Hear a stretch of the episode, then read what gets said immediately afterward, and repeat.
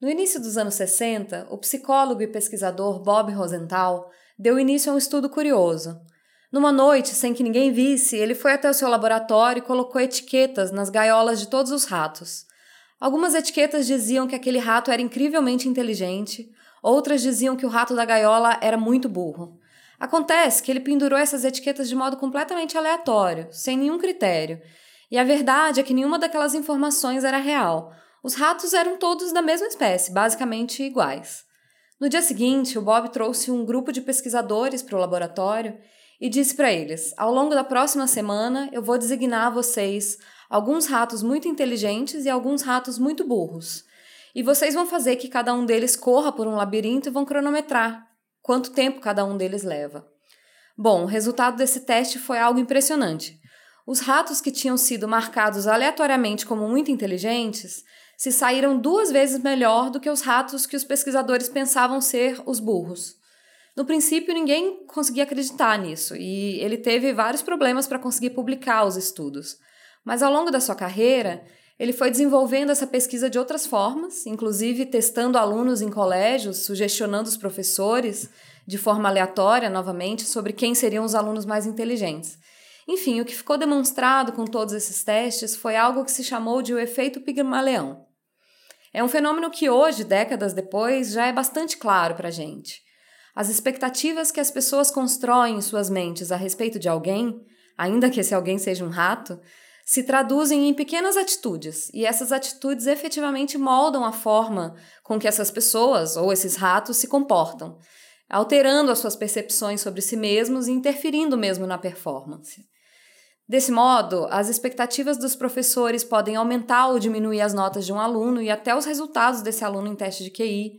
A expectativa dos pais pode afetar o comportamento de um adolescente com relação à bebida, e por aí vai. Resumindo, a verdade é que, rapidamente, sem que a gente possa perceber ou controlar, as expectativas das pessoas a nosso respeito se transformam em expectativas nossas também.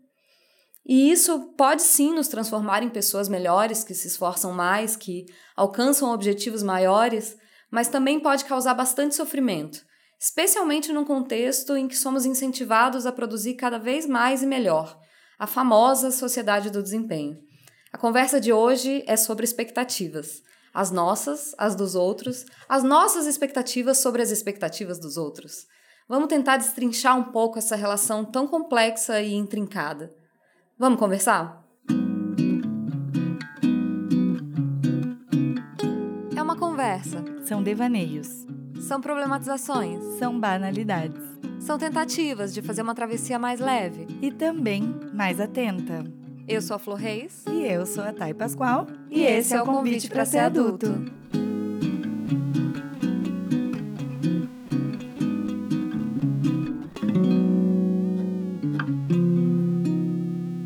Oi, gente, tudo bem com vocês?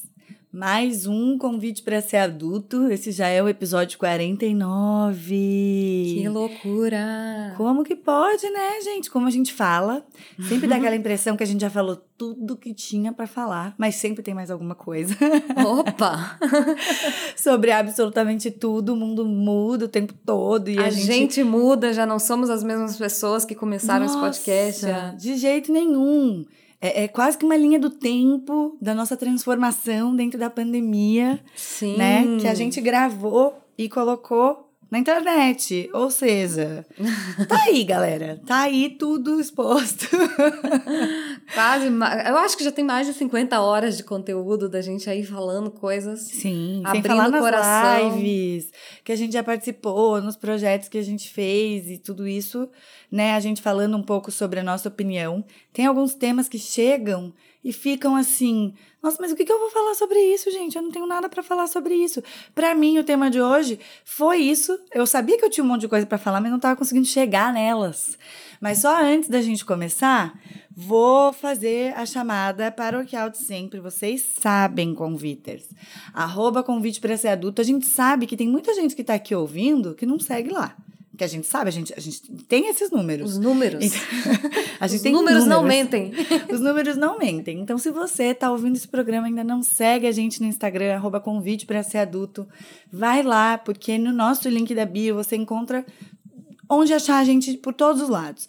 Encontra quem faz as nossas artes, encontra o nosso produtor, inclusive né? Contratem essa galera, eles são maravilhosos. E encontra também o nosso grupo do Telegram e que a gente tenta trocar lá, mas o pessoal fica meio timidozinho, tudo bem, não tem problema, a gente aceita que vocês fiquem timidozinhos no grupo, mas estejam lá com a gente e também venham para nossa campanha de financiamento coletivo no Apoia-se, porque essa galera que trabalha com a gente depende desse apoio de vocês. E a gente escreve uma newsletter mensal e tem outras recompensas que são bem legais. Isso aí, exatamente. Vamos lá, vamos falar dessa conversa que demorou para vir e que tá, uhum. ao mesmo tempo estava por todos os lados, né? Uhum. Eu acho que eu comecei a pensar nesse, nesse, nesse tema, foi, fui eu que te sugeri, né? Eu comecei uhum. a pensar nesse tema a partir das expectativas do novo mundo, assim. Uhum. E das expectativas das pessoas a nosso respeito, e de como a gente vai se comportar, e de quem a gente é depois de dois anos de quase dois anos de túnel. É, não sabemos mais quem somos, não somos mais aquelas pessoas de antes. Eu, pelo menos, não me sinto a mesma pessoa de antes.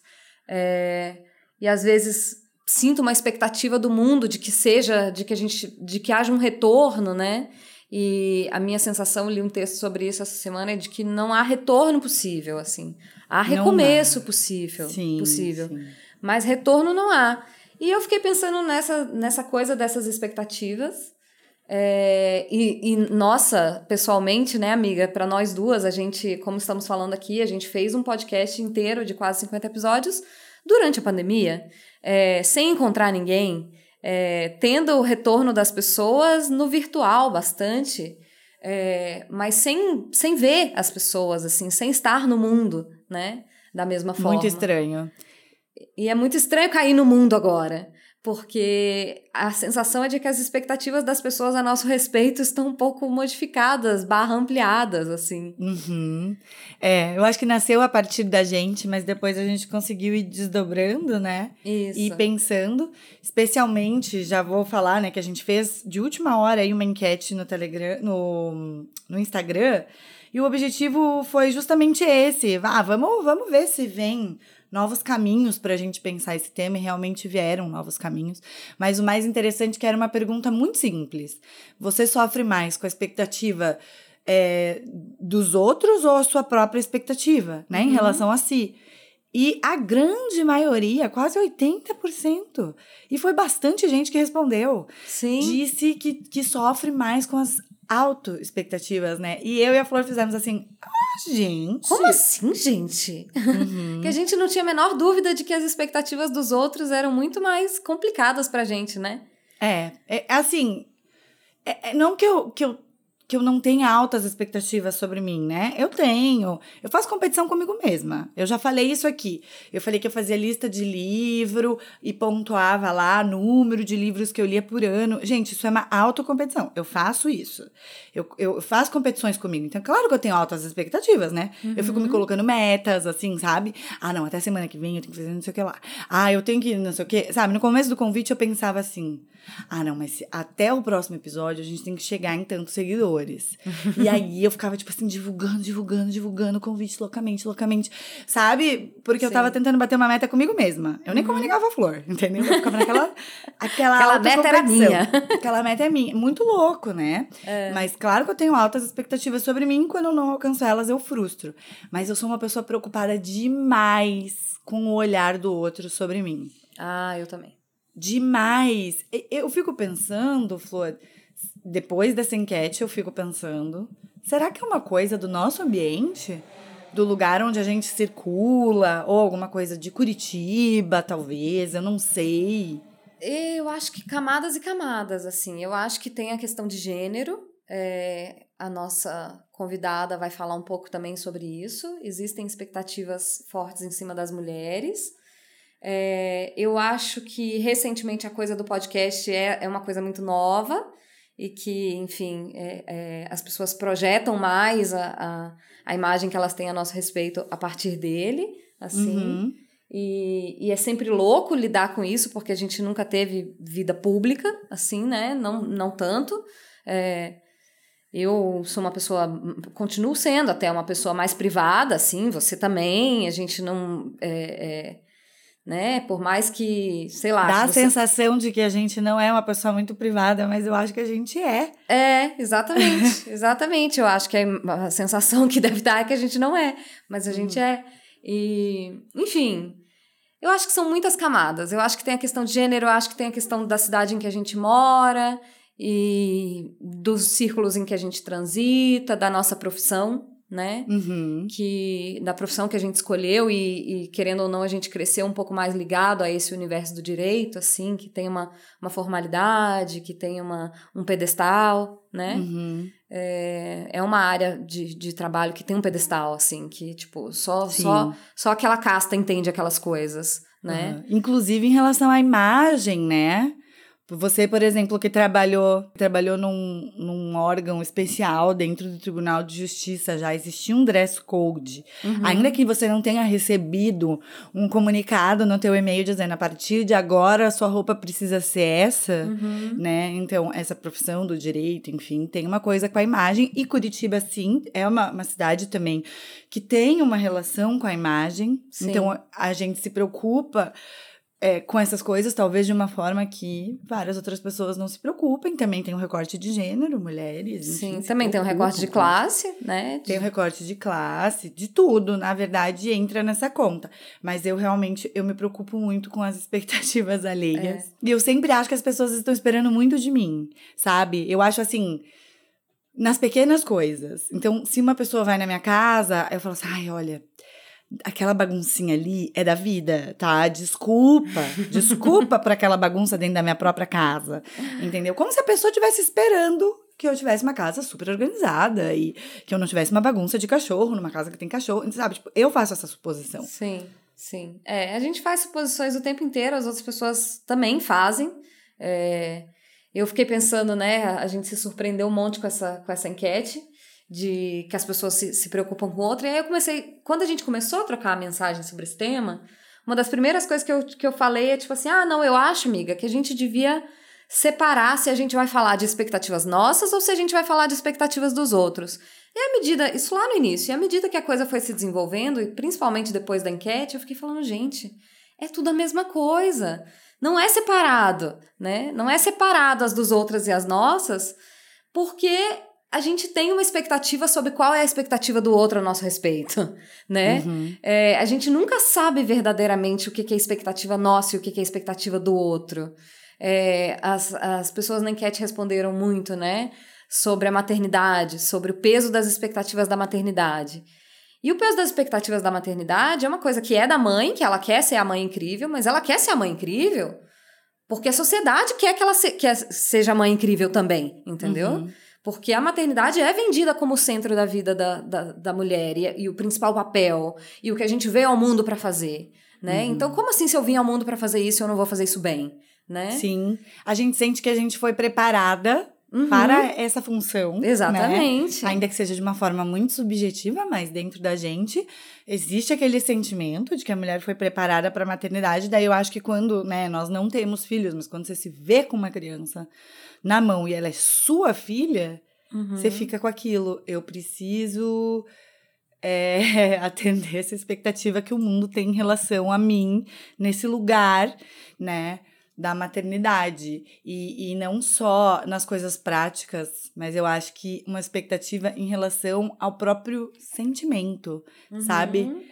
Tipo, as mães têm muito receio, os pais também, mas eu acho que as mães realmente é um recorte específico à maternidade, tem muito receio de admitir coisas do tipo, eu estou de saco cheio do meu filho, ou eu gostaria de fazer uma viagem sem ou eu o meu filho. saudade da minha vida de antes, né? Aham. Uhum. A Ju, nossa amiga que todos vocês já conhecem, a mãe dos gêmeos, a gente estava esse final de semana ela falando isso, assim, que ela que ela sente saudade sim, que ela sente saudade da vida de antes e uhum. que ela não vai romantizar e dizer que não sente.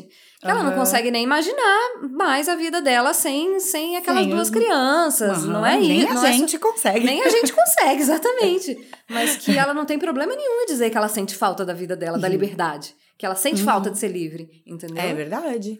É, faz muito sentido que a gente possa falar sobre isso sendo mulheres. Às vezes a gente deixa um pouquinho o recorte da maternidade de fora, Sim. porque nós não somos mães, mas nesse caso a gente sentiu ali no, na, nas enquete, na enquete que foi muito instantâneo, no momento que a gente abriu qual foi a, a, Conta pra gente uma frustração que você teve na vida, e muitas meninas responderam que era a maternidade no início, assim, as primeiras respostas foram essas. A gente achou que seria interessante trazer uma pessoa para falar sobre isso com propriedade, que não somos nós, porque não somos mães, apesar de nos sentirmos no direito e validadas de falar sobre maternidade de um outro ponto de vista, que não é o ponto de vista prático. Então a gente chamou a Babi, que é a Bárbara Gobetti, ela já participou aqui do podcast com outros depoimentos, ela é super ativa com a gente em comentar os episódios, as reflexões que trazem, e ela posta muito sobre maternidade. Foi uma mãe muito jovem, é uma mãe muito jovem, e está exercendo uma maternidade diferente, porque vive em outro país com sua família e teve que começar toda uma história e pensar uma maternidade sem aquela rede de apoio mais próxima por perto. E a Babi deu assim, um show. Nossa. Vamos, vamos, vamos ouvir aí o que, que ela trouxe pra gente, assim, foi uma uma ótima carta na manga ter uma pessoa próxima assim que, que falou tudo que a gente precisava ouvir. Oi, Thay, oi, Flor, oi, conviters. Bom, a expectativa dentro da maternidade ou as expectativas com a maternidade é um assunto difícil, né? Porque ele é super amplo. Eu acho que toda mulher, ao atingir a vida adulta, já começa a se relacionar com essa expectativa que a sociedade coloca na gente, ou até mesmo antes, né? A gente é uma criança, menina, que passa a vida a ganhar bonecas e nenezões e Barbies, enfim, é, e, e, jogar sempre nesse mundo do cuidado, né? A brincadeira está sempre envolvida com o cuidado. E aí a gente entra na adolescência e também vive sempre a ouvir que mulheres são mais maduras do que homens. E por quê? porque é esperado da gente esse cuidar, esse maternar desde sempre. E é muito difícil para a mulher adulta também conviver com isso, onde é imposto sobre a mulher que se ela não tem um filho, ela não é completa, né? Seja lá o que for essa completude, né? Quem, quem quer ser completa? Ser completa quer dizer que, que acabou, né? Que não tem mais o que se preencher. Muito maluco isso, né? Pensar que a maternidade é o fim do preenchimento de nós mesmos. E, enfim, fora todas essas pressões, também a pressão sobre o nosso próprio corpo, né? A, a, perda de autonomia num país como o Brasil, onde você sequer pode realmente decidir com segurança se quer ou não ser mãe. É, eu acho que aí já começa essa nossa relação com as expectativas que são do outro e da sociedade colocada sobre nós. E quando a maternidade realmente acontece, existe uma infinidade de expectativas que são colocadas sobre a gente. É, numa perspectiva aí um pouco, um pouco não, mas bem mais privilegiada, é, as bolhas que a gente vive né, dentro da nossa sociedade vão colocar diferentes expectativas sobre aquela mãe, sobre como ela deve levar o gestar dela, ou enfim, como ela deve decidir sobre a via de parto, sobre o aleitamento, e sempre numa exclusão da outra, né, da outra opção, como se só existe um certo, só existe um caminho. E a mãe passa já a ter que conviver com tudo isso, né, com essas pressões dessa sociedade, sendo que ela está entrando num local completamente desconhecido, né? Seja não só do meio, né, do meio que eu digo assim, você vai ter que aprender com no fazendo, né, a trocar fraldas, a amamentar ou aleitar essa criança, a cuidar, a dar banho. E todos esses fazeres, essas atitudes, elas já são assustadoras, mas também aprender a lidar com os julgamentos e com as expectativas que o outro tem sobre a gente, que são sufocantes, que são assustadoras também, né? Eu lembro uma vez uma pessoa perguntou para mim, mas por que, que essa criança não para de chorar? A minha filha era uma criança que chorava muito, muito. E eu eu fiquei maluca sobre isso. Eu fiquei maluca do porquê que a minha filha não parava de chorar. Porque eu tinha essa expectativa de eu ter uma criança calma, uma criança que ia dormir quentinha no colinho, né, que ia tirar uma soneca gostosa e que eu ia poder fazer minhas coisas. Na minha realidade, isso não existiu. E não quer dizer que não existam crianças assim, mas na minha realidade, isso não existiu. E eu tive que lidar com a minha expectativa de que eu seria essa mãe capaz de acalmar a criança, mas também com as expectativas do outro de que uma criança seja silenciosa, de que um bebê seja silencioso. E o meu caminho para lidar com isso foi estudar. E eu fiquei fissurada por estudar. Eu só respirava ou estudar, eu estudava tudo, desde como sociedades orientais lidam com o relacionamento cólica-colo, enfim, os mais possíveis tipos variados de pedagogias que existem é, todos os químicos que podem existir numa fralda, todas as cartilhas da OMS, da Sociedade Brasileira de Pediatria, eu fiquei maníaca. Porque para mim esse era o caminho para eu chegar na conquista das expectativas, para eu concluir, para botar aquele ponto final de se as pessoas esperam isso ou consequentemente se eu espero isso, é assim que eu vou chegar lá. Mas nesse processo a gente esquece que somos seres humanos. Nós, mães, mulheres, e que o nosso corpo não responde de acordo com a nossa racionalidade o tempo todo, porque a gente está banhada num mundo de hormônios, mas também esse outro ser que é um outro ser e que tem necessidades para além das nossas expectativas nesse grande videogame aí da maternidade, do qual os desafios só vão ficando mais difíceis. Quando a gente então chega no momento que a gente passa a ter diálogo com esse filho, que não é mais só um bebê que, que se expressa através das atitudes, mas é alguém agora que pode te responder com não, ou com não quero, ou tem que ser do meu jeito, a gente é obrigada, de verdade, assim, é o ato mais responsável que pode existir a se mergulhar nas dores que a gente tem das expectativas dos outros que foram impostas em nós durante a nossa história. Porque é preciso se sensibilizar e entender o quão machucada a gente foi como mulher ao ter que lidar com as expectativas alheias para se tornar responsável com as expectativas que a gente coloca sobre o nosso filho.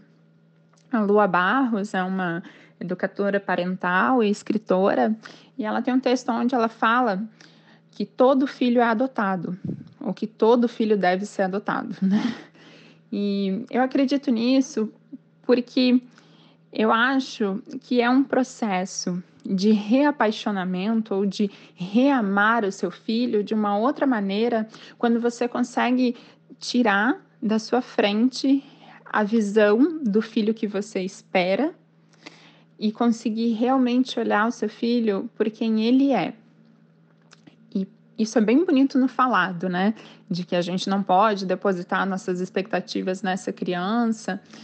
É, para que ela possa ser quem ela é e a gente amar nosso filho verdadeiramente por quem ele é. E eu tento exercer isso todo dia, mas é realmente um exercício. É um exercício muito assim contínuo, todos os dias.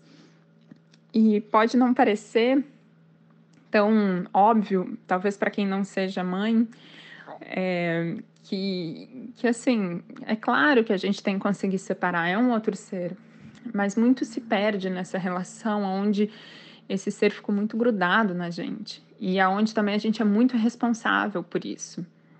Eu, por exemplo, tenho uma filha e eu sempre me continuo a desejar, criar essa expectativa de que minha filha seja uma menina independente, corajosa, aventureira, porque esses são valores que eu acredito serem importantes.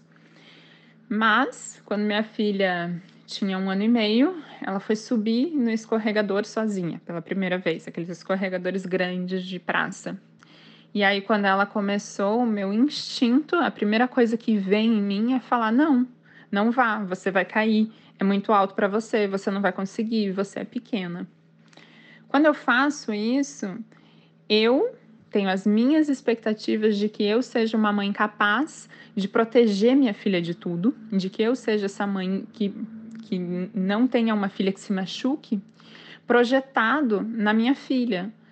E aí, o que, que ela está ouvindo? Ela não está ouvindo a minha mãe tem medo ou a minha mãe tem essa expectativa de que eu não me machuque. Ela escuta eu não sou capaz.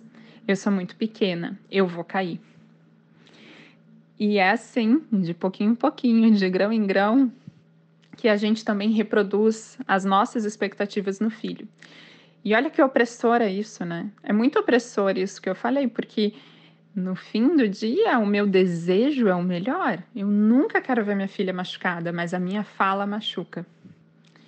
Porque ela é cheia das minhas próprias expectativas. E no conviver disso ainda está as expectativas que a sociedade coloca em mim de que eu seja uma mãe capaz de proteger minha filha de tudo. Muito, muito desafiante, né? Eu não sei. Eu tô há seis anos nesse caminho, eu ainda não achei a resposta. Mas o que eu procuro exercer é sempre a honestidade. Então, eu procuro estar consciente quando eu consigo e segurar minha língua ou segurar as minhas atitudes para não depositar essas expectativas irracionais ou injustas e egoístas sobre a minha filha, mas também me assumo humana e percebo que quando eu não tenho controle sobre as minhas expectativas e eu falo algo como esse, quando eu me torno consciente, eu volto e eu procuro minha filha e eu falo que eu estava com medo e eu me mostro humana e eu mostro que eu quero tentar protegê-la ela de tudo, mas que eu não vou ser capaz. Esse foi o caminho que eu encontrei. Ai, é lindo demais esse áudio dela. Nossa, eu ontem quando eu escutei, eu falei, gente, é o melhor depoimento que a gente podia ter sobre esse assunto, assim. E mais completo, assim, e como conversa muito com tudo que a gente é, é, vê. Porque, vejam, nós, eu e a Thay não somos mães e fizemos a escolha até esse momento de vida de não sermos mães, porque é uma coisa, é, não é uma coisa que está dada, é uma coisa deliberada. É, uhum. O tema maternidade é uma coisa que está sempre sendo deliberado. É, uhum. entre a gente, né? Entre todas as mulheres, eu acho. Não sei, se, não sei se uhum. posso dizer todas, mas assim, entre nós, com certeza. É um uhum. tema que nos permeia muito né? Uhum. E sobre o qual a gente reflete muito. Isso que a, que a Babi fala, enfim, tudo isso que a Babi fala, mas o que ela fala, né, das expectativas sobre a mãe. É, a minha decisão até esse momento da vida de, de não ser mãe, nossa, é muito em razão da expectativa social em cima da maternidade. E não uhum. de que eu uhum. não acho que eu vou dar conta. Eu, eu daria conta. Eu não quero ter que dar conta uhum. desse rolê, entendeu? Porque eu Sim. já acho que o rolê ser mulher sem ser mãe já é um rolê intenso, sabe? Sim. Já é uma coisa que com muitas questões, assim, e talvez eu não queira é, é, mais essa questão, assim, ter que lidar com mais essa questão. Justamente porque é, carregar o peso do fantasma da expectativa do outro, o fantasma de Lacan, beijo para Lacan, é, o carregar o peso da expectativa do outro, porra, é difícil, gente. E da nossa sobre a do outro, enfim, aquela velha história. Uhum. É... Nossa, é, é, é, sobre maternidade, eu acho que é muito esse ponto, né? a gente conversa, né? Falamos, a gente conversa. Por sermos mulheres, isso está na nossa pauta. Uhum. Isso está na nossa vida, está na nossa pauta, a gente fala sobre isso. E, e eu acho que até puxa um fio para um, um episódio para a gente discutir só isso, né? Sim, Será que quero ser mãe? Por que, que eu quero? Por que, que eu não quero? E trazer diferentes vozes e visões, porque porque existem muitas opiniões sobre isso. Não é uma, um, um, uma, uma dicotomia assim, tipo, quero ser mãe, não quero ser mãe. Uhum. É, é, exatamente o meio disso, tudo bagunçado. E assim, primeiro que Babi tá pronta, né? Babi, o mundo do podcast te aguarda. Uhum. Ok. Babi tá mais que pronta. A gente tem equipe técnica, viu, Gabi? Uh, Gabi não, Babi, porque a Gabi eu também vou falar uma coisa dela aqui. Aí eu falei, a gente já tem uma equipe pronta, venha venha pro, pro mundo dos podcasts. Eu gostei muito das reflexões que você trouxe, achei que foi muito completo. Muito. Inclusive trazendo esse ponto de que a criança é uma pessoa.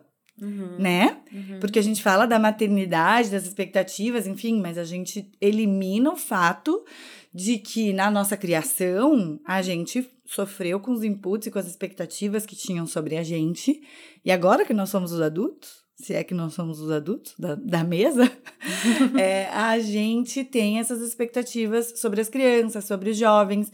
Falamos aqui naquele episódio do Dilema dos Jovens, que era sobre geração Z, muito antes da moda do cringe e tudo mais, mas a gente falou isso, assim, que, que, que não a gente não gosta quando as pessoas falam assim, ai, no meu tempo os jovens não eram assim, o jovem era diferente, o jovem isso, o jovem aquilo. Porque o jovem tá sofrendo, sabe? Eu briguei numa publicação do LinkedIn com, com isso. Um cara postou vídeo de duas adolescentes falando sobre a dificuldade que elas tinham de lidar. Olha, só lembrei disso agora, mas que beleza. Obrigada, inconsciente. É, duas jovens que brigaram. Brigaram, não, elas gravaram um vídeo falando sobre. É, como era difícil ser jovem nesse período delas, de fazer as escolhas e das expectativas que a sociedade tem em cima do jovem, uhum. né? Inclusive de que eles vão salvar o mundo. Uhum. Tem isso. Os jovens estão passando pela expectativa de salvar o meio ambiente. Entendeu? Que a nossa geração tá destruindo sem dó, entendeu? Sim. Então, assim, e, e, aí o cara que postou no LinkedIn, enfim, postou falando, ai, no meu tempo não era isso, ai, porque esses jovens... Geração do mimimi. geração do mimimi, que vontade de pôr de castigo, alguma coisa assim. é por isso que a sua cabeça tá ótimo, querido tá bom? Exatamente. e eu fui lá no post, assim, e tinha muitos comentários de apoio, falando que era uma vergonha os jovens terem essa dificuldade. E aquele bando de coisa que os velhos gostam de falar, entendeu? Gostam de falar assim, não, eu sou velho, eu sou mais velho, eu sei. Né? Quando a gente sabe muito bem que não, eu particularmente aprendo muito com as pessoas mais jovens do que eu desde sempre, mas especialmente agora que eu já sou 35 mais, entendeu? As pessoas mais jovens que eu tenho muito que me ensinar, porque elas estão participando com essa idade de um mundo do qual eu não vivi com essa idade. O mundo que elas vivem hoje, com a idade que elas têm, a gente não viveu com 20 anos, com 15 anos, com 17 anos, sabe? E é, então, se é eu... difícil viver nesse mundo nosso aos 35, imagina Exato. aos 17. Exato. E eu fui lá e eu briguei no post, nada aconteceu, ou alguém deve ter brigado comigo, mas eu desliguei as notificações. Mas eu acho que é isso, assim, sabe? Sair dessa ideia conservadora de mundo de que sempre nossa juventude foi melhor. E, e entender que criança, jovem, eles são pessoas em formação, sabe? Isso que a Babi fala é sensacional do tipo do quanto ela estudou sobre as expectativas dela e da sociedade em relação a ela enquanto mãe, mas o quanto ela também pensa no que, que ela pode deixar de melhor legado para a filha dela. Sim. Né? E enxergar, enxergar essa, essa filha como uma pessoa, né? Uhum. É, eu acho que agora a gente começa a ter uma bolha de pessoas é, se questionando sobre o caráter narcísico de ter filhos, assim, porque até então era algo que estava dado, entendeu? As pessoas iam, iam fazendo, era a ordem natural das coisas. É, a gente mesmo, a gente mesma viveu isso, né, aos vinte e poucos anos, assim, das pessoas começarem a casar e depois as pessoas começarem a ter filho. E eu, enfim, me lembro disso, assim, de durante um, um, um certo tempo da minha vida, ver isso como a ordem natural das coisas, assim, nem, nem me questionar.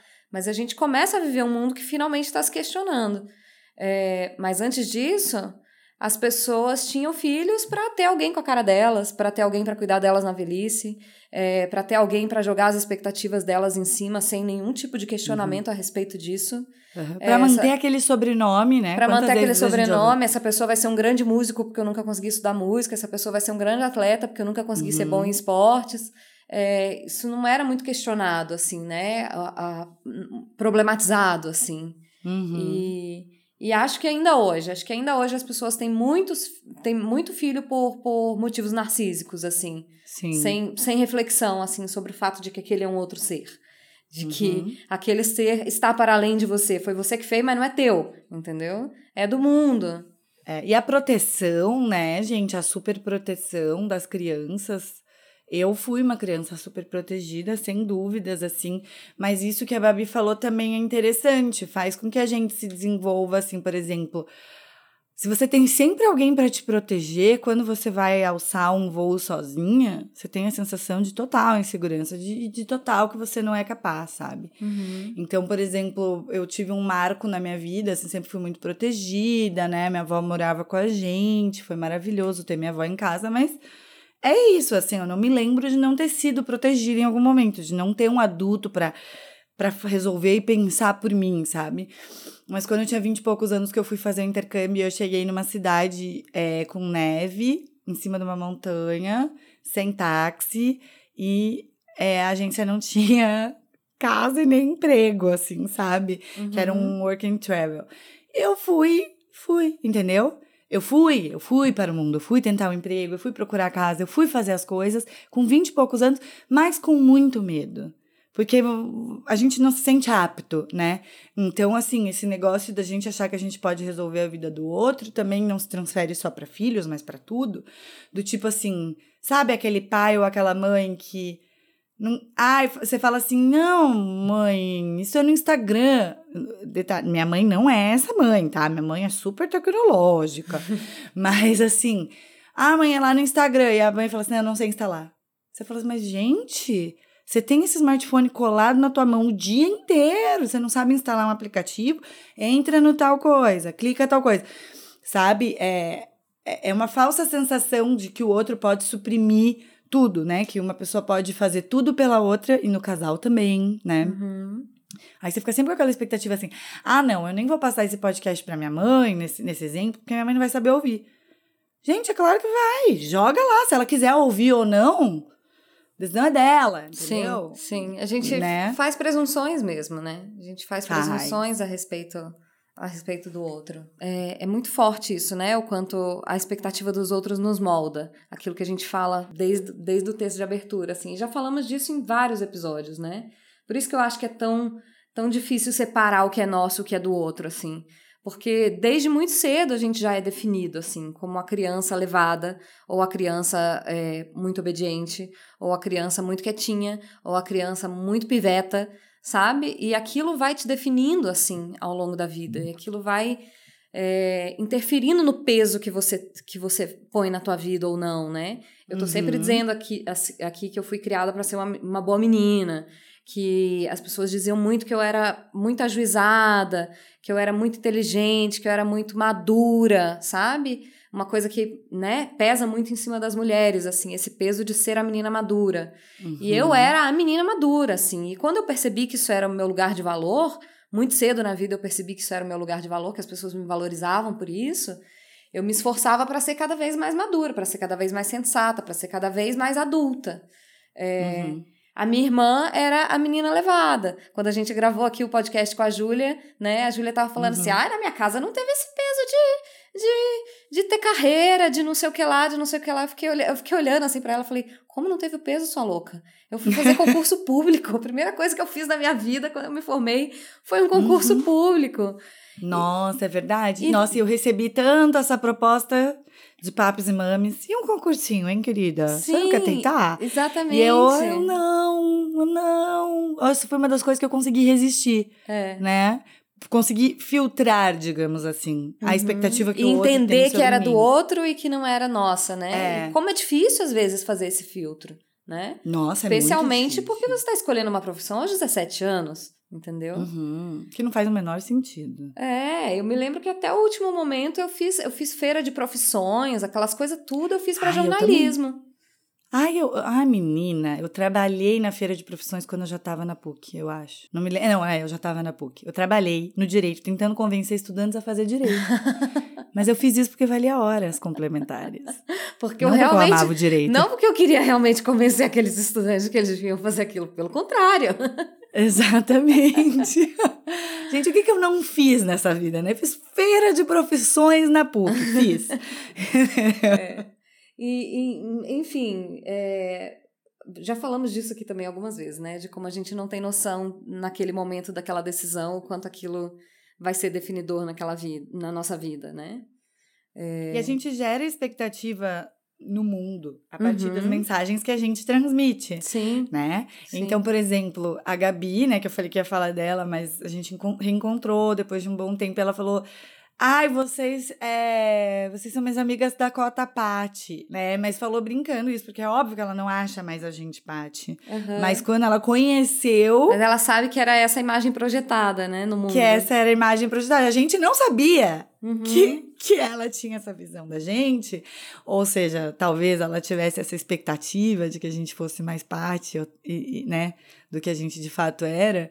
Mas a expectativa que você gera no mundo. Eu fui fazer a unha. É, e a guria tava com uma camisetinha escrito ranço. Ah. E, e, e, eu, eu pensei nisso nessa hora. Porque ela era super simpática, super assim, tranquila, escolhe aqui o esmalte, não sei o quê. Mas aquela camiseta tava me passando uma imagem, tipo, que eu tava atrapalhando ela o tempo todo. De ranço. De ranço. Entendeu? É engraçado, né, que a gente às vezes não, não pensa tanto na imagem que a gente que a gente vai projetar. Às vezes a gente pensa demais na uhum. imagem que a gente vai projetar no mundo, porque assim, é, a gente não tem controle, né? Nós mesmas já tivemos que dizer isso uma para outra e eu para mim mesma muitas vezes na vida. Você não tem controle da imagem que as pessoas projetam a teu respeito. É, uhum. O que as pessoas pensam a nosso respeito muitas vezes diz mais sobre elas do que sobre a gente, né? Aquele ditado, quando João me fala sobre Pedro, isso me diz mais sobre João do que sobre Pedro. É, que quando a gente fala de alguém ou quando a gente projeta o que aquela pessoa é, é geralmente está falando de um lugar de falta na gente, né? Geralmente está falando é, do que a gente pegou naquilo ali. E o que a gente pegou na mensagem sempre diz respeito ao que está aqui dentro. Sempre diz uhum. respeito ao buraco que tem aqui, ou o ranço que tem aqui, ou a paixão que tem aqui. Então, aquela pessoa é extrovertida e você tem um crush nela porque ela é extrovertida, mas era porque você queria ser uma pessoa extrovertida bem na real. É, uhum. É, é tudo muito misturado dentro da gente, né? É tudo muito é, é, nublado, assim, às vezes. E a gente muito. quer ter um controle sobre algo que que não é nosso. Muitas vezes uhum. não é uhum. nosso. A gente nem tá naquela projeção ali de verdade. É, e tem uma coisa assim, né, falando da gente um pouco sobre ser podcaster, né? Uhum. A, a, própria, você mesma, né, a própria Conviter Flor respondeu a enquete falando que qual é o maior medo de frustração, enfim, ou qual a maior frustração é que as pessoas estejam esperando uma coisa que a gente não é. E a gente já falou em vários programas, mas, por exemplo, é, a gente fala aqui 40 minutos, uma hora a cada 15 dias. É muito pouco, sabe? A gente, assim, para saber como a gente é na vida total. Então, para mim é natural sentar aqui e falar. É a coisa que eu mais gosto de fazer dentro do convite é gravar. Eu adoro gravar. Eu acho muito gostoso, né? Eu faço toda a preparação, enfim, mas gravar eu acho muito legal, assim, porque sempre vão nascendo reflexões aqui que a gente não pensou, que a gente não conversou antes. A conversa então, é viva, né? É algo muito vivo. A conversa é. E, e isso é muito gostoso. Mas, ao mesmo tempo, às vezes, as, acho que as pessoas acham que a gente sabe demais. Nossa, vocês sabem tantas coisas. Não, a gente não sabe tantas coisas. Você também sabe. A gente só focou 15 dias em um tema específico, ficou pensando sobre isso, ficou pesquisando, conversando com as pessoas. Leu umas né? coisas, assistiu umas coisas, estudou é. nesse tema, mergulhou nesse tema, né? Mergulhou, né? Levou para análise. Uhum. A gente tá ali o tempo todo trabalhando isso na nossa cabeça. Então, às vezes, parece que a gente tem uma opinião formada sobre tudo. Mas não, entendeu? Não, não. Pelo não. contrário, não quero ter. Eu prefiro ser essa metamorfose ambulante, Exatamente. entendeu? Do que ter aquela velha opinião formada sobre tudo.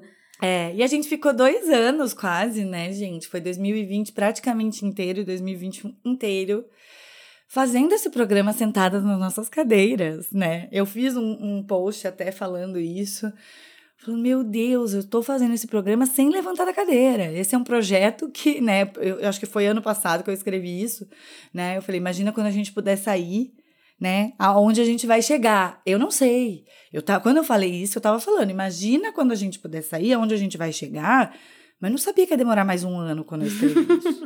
Eu escrevi é. no fim do ano passado, agora já é fim de 2021. Nós passamos um primeiro semestre que estava todo mundo morrendo e um segundo semestre que está todo mundo afobado. Né? Claro que eu estou generalizando, mas foi um primeiro semestre muito pesado, cheio de mortes. Um segundo semestre super afobado com esse negócio. Meu Deus, eu vou vacinar, vacinou, agora eu saio, não saio, posso encontrar, posso abraçar, posso beijar, não sabe se pode encontrar, se não pode. E também a gente começou a reencontrar essas pessoas que tinham ficado paradas naquele tempo. Porque por mais que a gente tenha se relacionado pela tela, a gente sabe que o mundo real é diferente. E aí eu morrendo de medo, a cada vez que eu vou reencontrar uma pessoa nova, ou que eu estou reencontrando, ou que eu estou encontrando a que eu conhecia no virtual e agora tá, tá vindo para a vida real, porque a vida real é, vamos dizer assim, não que haja essa divisão, mas presencial, tá palpável, eu, eu fico assim, nossa, será? Gente, mas eu não sei, eu falo muito palavrão. Ah, eu já tive pessoa... crise de ansiedade. É, eu não tive crise de ansiedade, porque eu tô assim, eu quero ver todo mundo, quero abraçar, assim. quero beijar. É mesmo? Já, já. É, mas eu sei que o meu carisma é limitado, eu sei. Chega um determinado horário daquele encontro, eu fico assim, hum, acabou meu carisma. Eu já não fico mais tão engraçada, já não fico mais tão falante, já fico meio quietinha. Não, e, e, eu acho que o nosso. É, é, como se a gente tivesse atrofiado mesmo um pouco esse, esse lugar, né? uhum. né? Esse, é, a parte do social. Uhum. Eu já encontrei pessoas na rua e não consegui falar um A, não sabia se encostava, não sabia se, se não sabia o que fazer, não sabia o que conversar. Ao mesmo tempo, já saí e, e, tipo assim, deu 11 horas da noite, eu já tava exausta. Eu falei, não, mas 11 horas da noite, pelo amor de Deus, não posso estar exausta às 11 horas da noite. Aí fiquei até as 11 e meia, pra quê? Meu Deus do céu, tive quase, voltei arrastada pra casa. Uhum. De exaustão social, assim, sabe? Não Nossa, era exaustão a gente tá cansando, física. né? Cansando muito mais e bate aí muito no carisma limitado. Então, é bem isso, tipo Será que as pessoas estão esperando que eu saiba muitas coisas por causa do podcast? Eu fico nessa expectativa, exatamente o ponto desse episódio, né? Eu nem sei se as pessoas estão esperando algo, uhum. mas eu tô sofrendo com isso, assim. E, e, é engraçado, né? Porque eu conheci o Luciano, meu namorado, por pela internet uhum. e muito uhum. pelo convite. E aí, quando a gente começou a conviver presencialmente, realmente viramos namorados. Eu falei pra ele se tinha alguma coisa diferente do convite que ele via em mim, né? Uhum. E ele falou assim: Nossa, eu te acho muito mais bem-humorada do que eu achei que você fosse. E eu fiquei assim. Ah, gente, as conviters e os conviters acham que eu sou o quê? Mal-humorada. Aí já fiquei pensando isso. Meu Deus, será que eu sou bem-humorada ou sou bem-humorada com ele? Será que eu sou mal-humorada no convite? Então, sabe? A Sim. gente. Buga. Buga. É, é. E na verdade, enfim, eu acho que, que é um pouco o que sempre se fala sobre expectativas é gerenciamento de expectativas, né? Gerencie suas expectativas, não deixe suas expectativas correrem soltas pelo mundo, porque uhum. senão uhum.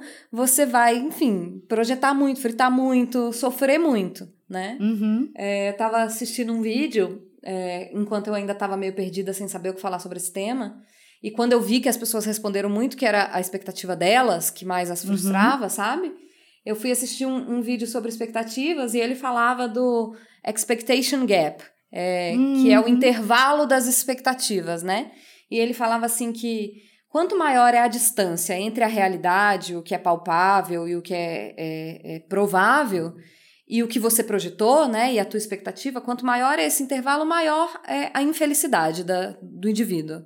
É, maior a frustração, assim. Quanto mais alto você joga, mas você vai ser infeliz porque é, é, não vai corresponder, né? Uhum. E aí ele divide as nossas expectativas em, em, três, as nossas expectativas em três aspectos, assim.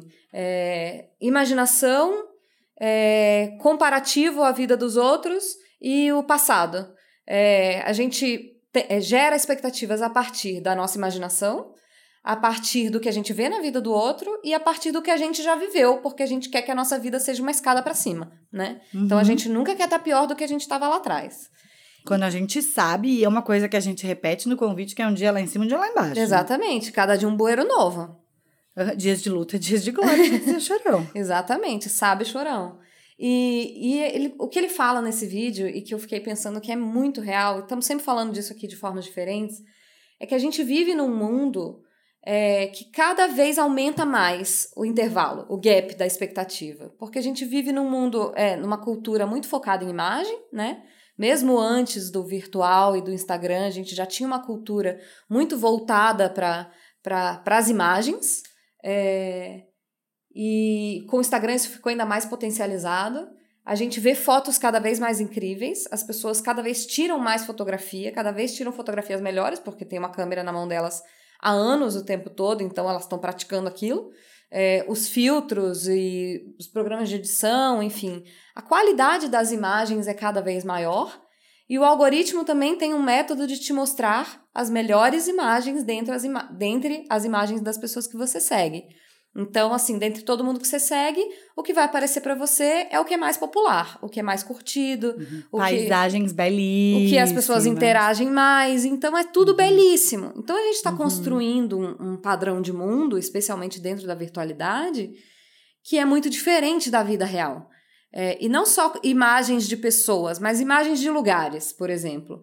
Quando você pensa num lugar, as fotos que você já viu, sei lá, de Cartagena, ou de Londres, ou de qualquer lugar do mundo, ou do Taj Mahal. É, uhum. Todas as fotos que você viu dos lugares, a grande maioria das fotos que você vê hoje, são aquelas fotos espetaculares. Você não vê mais a foto do turista no dia nublado, entendeu? Essas fotos não vão para a internet. O é. que vai para a internet são as fotos sensacionais dos lugares. Sim. Ou tipo a Mona Lisa. Exato. Com 50 mil pessoas na frente. Um dos exemplos foto. dele no vídeo era a Mona Lisa, entendeu? Era a Mona Lisa. Que você vai só. ver a Mona Lisa esperando ver aquilo e o que você vê é um quadrinho no final da, da, da sala. Uhum. Né? Com muita gente em volta. Com muita gente em volta, exatamente. É... E é o quanto curioso, isso, né? o quanto isso vai aumentando. Viagem. É, essa coisa da viagem é surreal. Eu me lembrei até daquilo que eu já comentei aqui num dos primeiros episódios, eu acho. Da síndrome de Paris, que é aquele troço que os turistas japoneses têm, que eles têm uma. uma que eles têm é, taquicardia, suor, até alucinação eles têm quando eles chegam em Paris, porque eles passam a vida inteira vendo fotografias surreais e, e propagandas e coisas de Paris e as luzes e uma cidade romântica, e quando eles chegam lá é completamente diferente do que eles imaginavam e eles têm um uhum. choque, eles entram em choque. É metrô lotado e rápido. Exatamente. A embaixada japonesa, é, eles têm uma linha, uma linha de telefone para os japoneses ligarem quando eles estiverem em crise, entendeu? Da, da síndrome de Paris.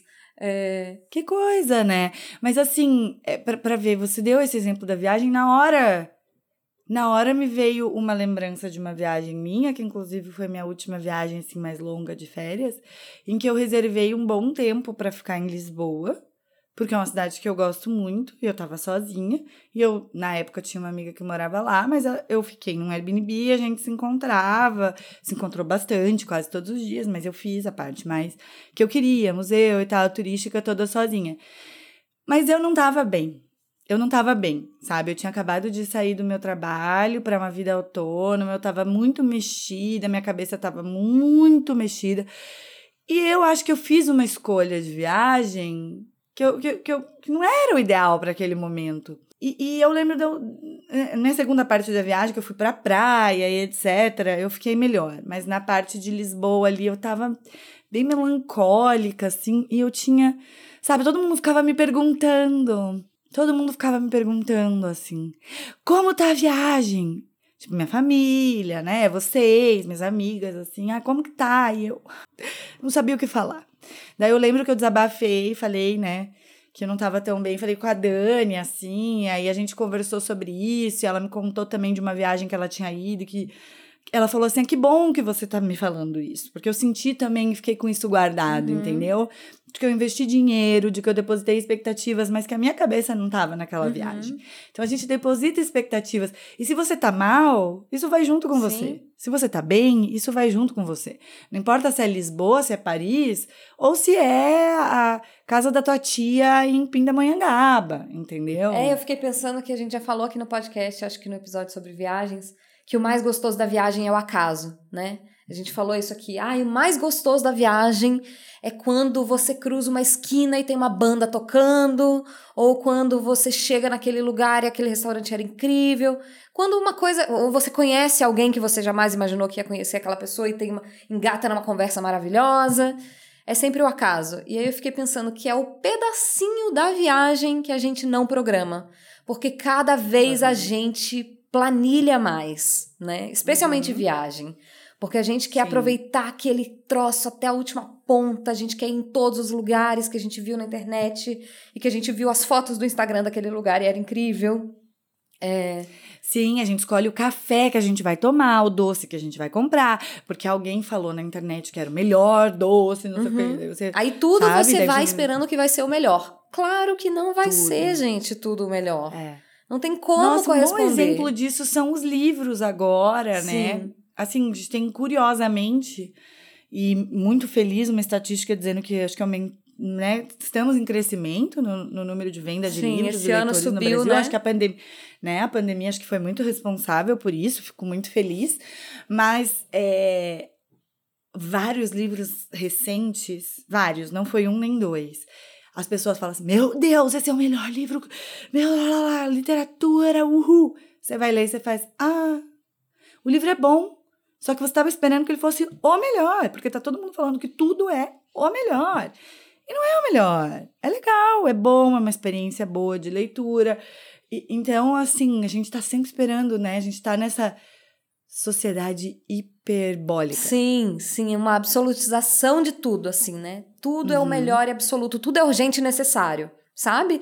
Uhum. Todas as discussões são urgentes e necessárias.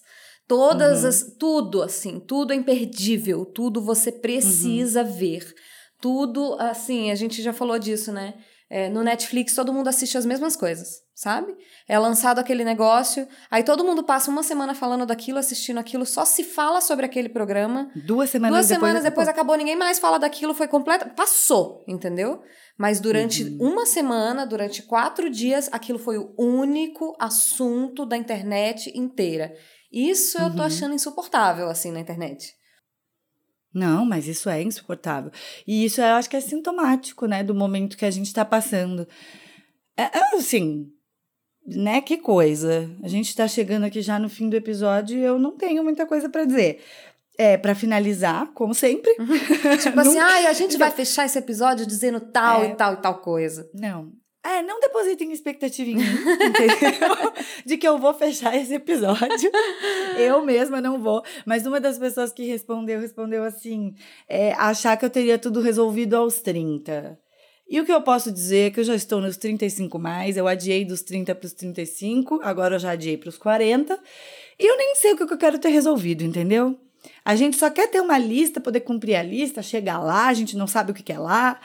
E é isso seguimos cantando. Não esperem muito que a gente dê conclusões e quando vocês me encontrarem, eu falo muito palavrão, gente. Eu não sou uma fada sensada alecrim dourado, entendeu? A minha dicção é um pouco ruim. No microfone eu cuido mais, entendeu? É. Então é isso. Não, eu acho que, no geral, assim, é, o, que, o que ficou para mim, é, em termos de expectativas próprias, assim, como gerenciar as próprias expectativas, né? é muito prestar atenção sobre o quanto essa expectativa está manchada pela irrealidade, assim, é, e pela irrealidade do virtual. Eu acho que com, com esse retorno aí da pandemia, o FOMO voltou com força total, assim, né? A gente vê as pessoas vivendo e a gente quer muito viver e ao mesmo tempo a gente sabe que a gente não vai aguentar é, é, é mergulhar lá no fundo diretão, porque, enfim, a gente não vai ter ar para isso. É, e ficam brigando muito essas coisas, assim, das expectativas de viver tudo. Eu quero viver tudo, quero ver tudo que eu não pude viver nesse, nesse tempo. É, ao mesmo tempo, saber que isso é irreal, porque, enfim, a vida está acontecendo, mas os trabalhos também estão acontecendo, mas as pessoas voltaram a adoecer, as pessoas voltaram a ter dor de garganta, as pessoas voltaram a ter gripe. É, uhum a fazer as cirurgias que estavam esperando. Quanta gente fez cirurgia? Né? Exatamente. Né? É, e, e, enfim, a gente vai ter que dar tempo ao tempo, assim, né? Quanto às expectativas desse momento, assim. A gente vai ter que dar tempo ao tempo e a gente vai ter que entender que as pessoas mudaram, né? Que a gente mudou, que as pessoas mudaram e que a gente vai precisar de tempo para recomeçar, né? De tempo para compreender esse esse mundo que tá, que tá começando de novo, essa vida que tá recomeçando, assim. Eu acho que a gente vai ter que se tratar como bebê um pouquinho, sabe? Tipo assim, tem a hora que o bebê precisa ir dormir, ele não vai querer dormir porque ele quer aqui ficar curtindo o rolê, mas ele vai ter que dormir. É, eu tenho um pouco essa sensação, assim, de que a gente vai ter que ter um cuidado a mais com a gente e com as nossas expectativas mesmo, uhum. né? O corpo pede e, e a mente pede também que a gente olhe um pouquinho pra gente e, enfim, se a gente frustrar expectativas dos outros, ou as nossas, sim, né? Sim, porque não é fácil. As... Não é fácil é, bancar, tipo... né? Bancar, é... saber que você vai frustrar, porque às vezes, às vezes você é. precisa fazer uma escolha. Às vezes você precisa, Isso. tipo assim, não, agora eu vou ter que frustrar as expectativas dessas pessoas. É. Ou as minhas. E para isso a gente vai lá no episódio sobre dizer não. É. Exatamente. que tá logo ali atrás, né? Que a gente falou isso.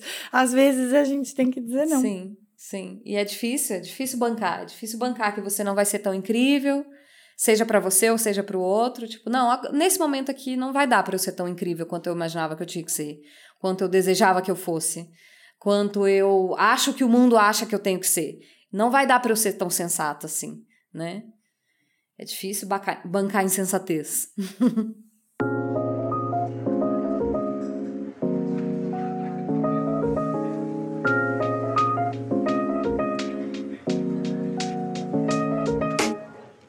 Bom, pessoal, vamos para as indicações. Olha, eu confesso que para mim foi difícil achar uma indicação muito relacionada ao tema expectativas, mas como a gente falou bastante de maternidade aqui, é, eu pensei no perfil que se chama arroba maternidade underline literal, que é da Lúcia Bongaren, que já participou aqui com a gente no episódio sobre amor fora da lógica de consumo.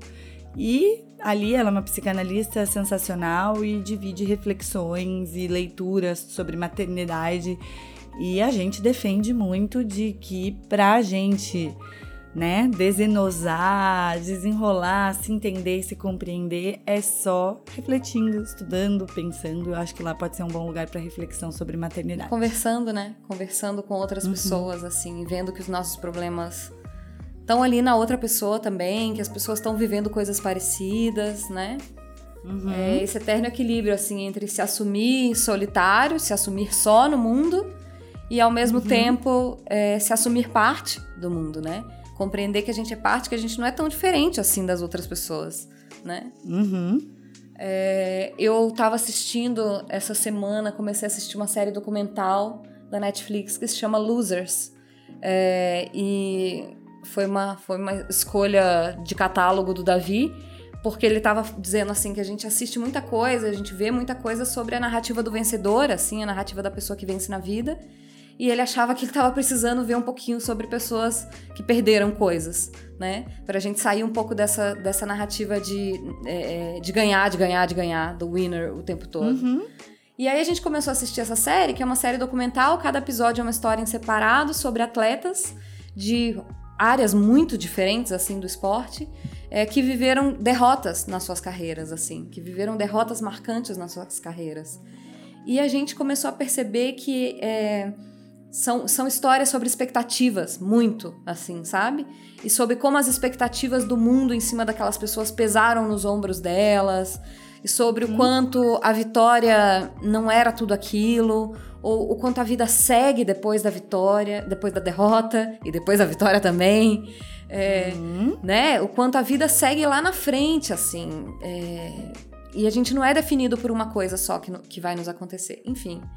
É surpreendentemente interessante essa série, Losers. Uhum. É, eu vou colocar aqui o, o, vídeo que eu mencionei também, que é o do Gap da Expectativa, que fala muitas outras coisas bem legais que eu não consegui falar porque rendemos já o assunto para outros caminhos, mas eu acho que vale a pena. Não lembro o nome dele, gente, mas eu vou botar aqui na descrição do, do episódio. Então é isso, gente. Vamos ficar por aqui com esse episódio. Lembrando que esse ano a gente tá aí, ó, indo para uma reta final, hein? Só tem mais dois, só tem mais dois convites em 2021. E a gente vai fazer isso aí. Espero que com vocês. Então venham para as nossas redes, arroba convite para ser adulto, como a gente disse. Apoia-se. O apoio de vocês é super importante para a gente. apoia.se barra convite para ser adulto. E nosso grupo do Telegram. A minha arroba pessoal é Thay Pascoal, com TH e CH também. A minha é Flor Reis e a gente também tá no e-mail convite para ser adulto arroba gmail.com. É isso, gente. Fiquem bem. Gerenciem suas expectativas.